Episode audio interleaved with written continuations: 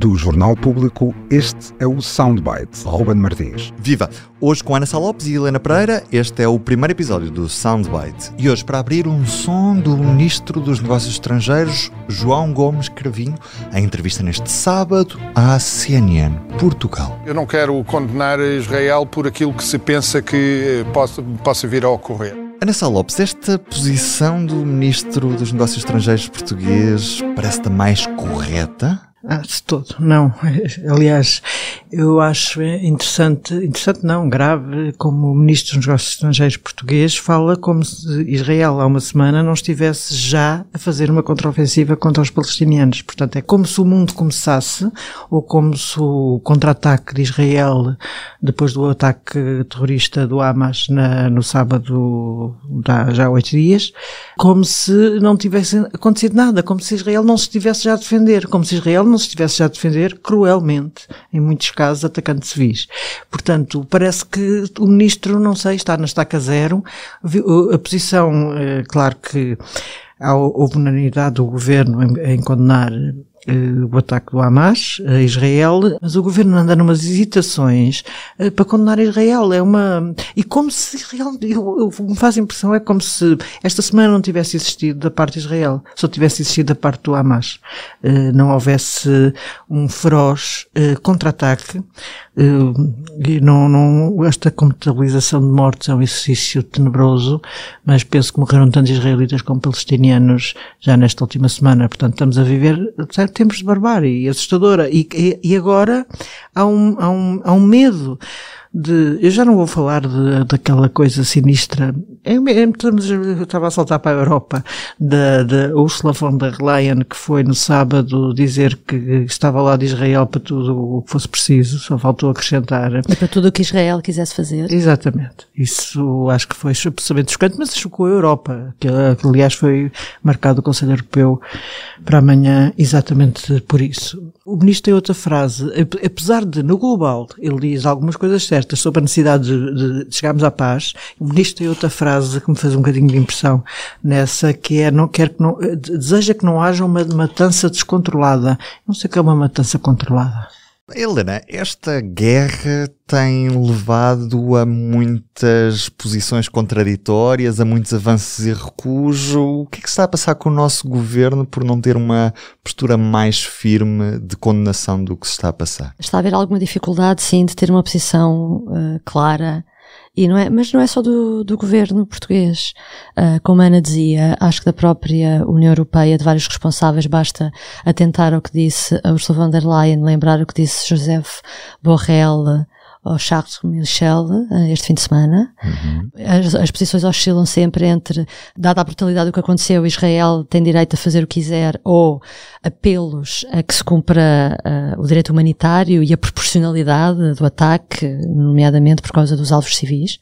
Em Portugal, uh, depois de Ursula von der Leyen ter falado, António Costa falou, fez uma declaração muito curta sobre a tal proporcionalidade, mas sem querer evidenciar muito realmente essa, essa, essas posições diferentes que existem no seio da União Europeia. E depois vamos, vamos à política interna também.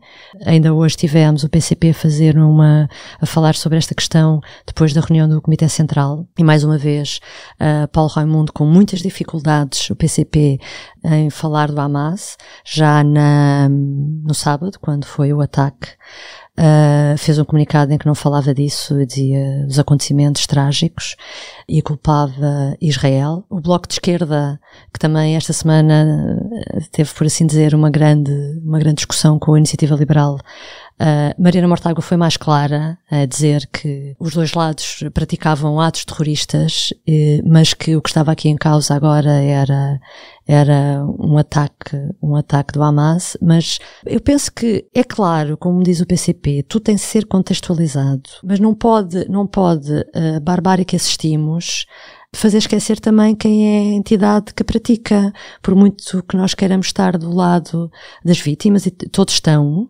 e todos estão solidários, mas parece-me que também não é preciso uh, quase que disfarçar a natureza do que é o Hamas. Uhum. Uh, quando as próprias pessoas que vivem em Gaza não são pessoas livres, não é?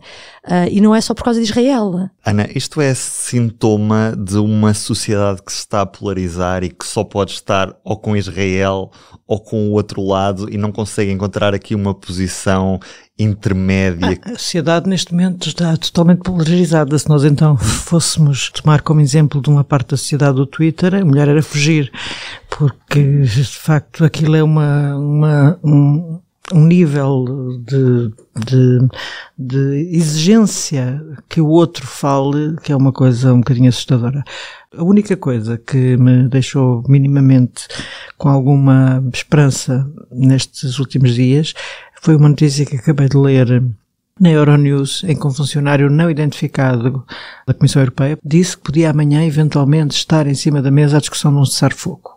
Eu acho que era essa, a Europa devia bater-se por isso e devia bater-se por uma solução de paz rápida e não continuar enrolada como se Israel ainda não se tivesse defendido nada. Que é isso que me faz confusão. A posição do PCP Antigamente era as Nações Unidas eh, sempre aprovaram aprovaram uma quantidade de, de, no, de noções sobre os direitos dos palestinianos à sua terra, a terem direito a uma solução de dois Estados. O PCP é um dos maiores defensores da causa palestiniana que existiu, mas o PS também era. Portanto, o PS era um grande, grande, grande defensor da causa palestiniana.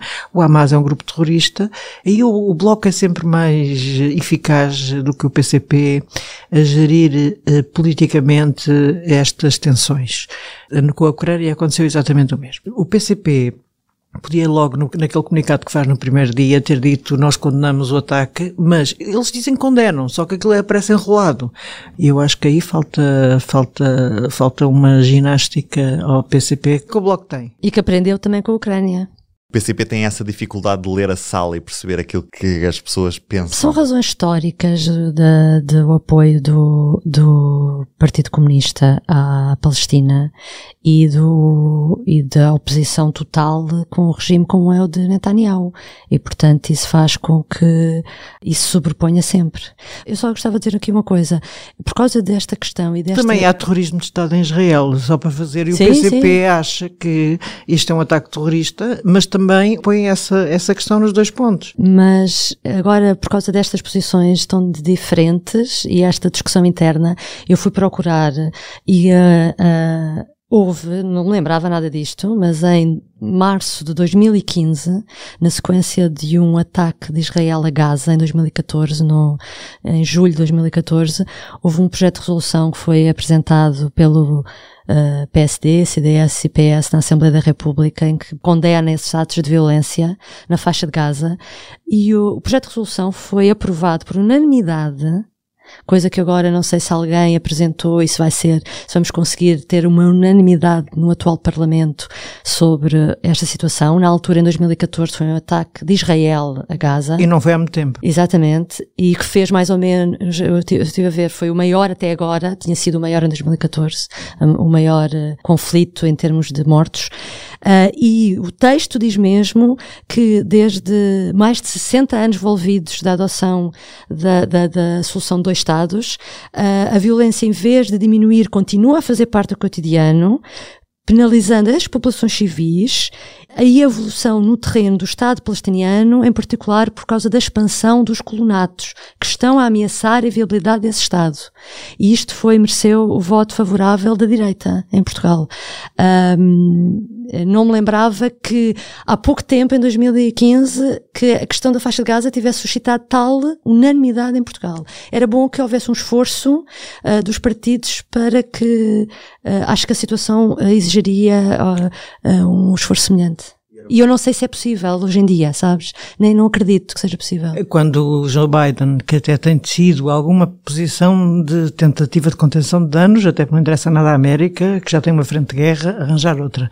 Mas diz que o ataque a Israel foi igual ao Holocausto, está, está tudo assim a ficar um bocadinho maluco, não é? E era bom que deste Conselho Europeu de, de terça-feira saísse uma mensagem clara dos Estados-membros uh, pela paz. Era, era, mas eu desconfio. Cá estaremos para ver. Uh, Ana Sá Lopes e Helena Pereira, já agora, Helena. Bom, o meu já agora é uma coisa também que já ninguém se lembra, mas apetece-me falar disso. Eu já agora gostava de conhecer o texto do acordo entre o PAN e o PSD Madeira, assinados há quase um mês, e que ninguém os viu. Ninguém viu esse papel e, portanto, temo que estejamos perante uma palhaçada. Ana. Já agora, subscrevo o da Helena Pereira, com certeza, e aconselhava os nossos ouvintes a, a, lerem um texto magnífico de Alexandre Lucas Coelho, que escreveu no público Somos Todos Animais, escreveu no sábado, se não me engano, saiu na edição de sábado. Está feita a estreia Soundbite todos os dias, de segunda a sexta-feira. Ruben Martins, Ana Sá Lopes, Helena Pereira. Cá estaremos para comentar a atualidade política através de um som que marca o debate político. Esta semana estamos de estreias, portanto já sabe, siga o podcast na sua aplicação preferida e assim não perca nenhum dos próximos episódios. Cá estaremos para lhe contar tudo. Um Até amanhã. abraço. Até amanhã. O público fica no ouvido. Na Toyota, vamos mais além na sustentabilidade e preocupação com o ambiente ao volante do novo Toyota CHR. Se esse também é o seu destino, junte-se a nós. Cada escolha conta. E escolher o um novo Toyota CHR é escolher destacar-se. Saiba mais em Toyota.pt.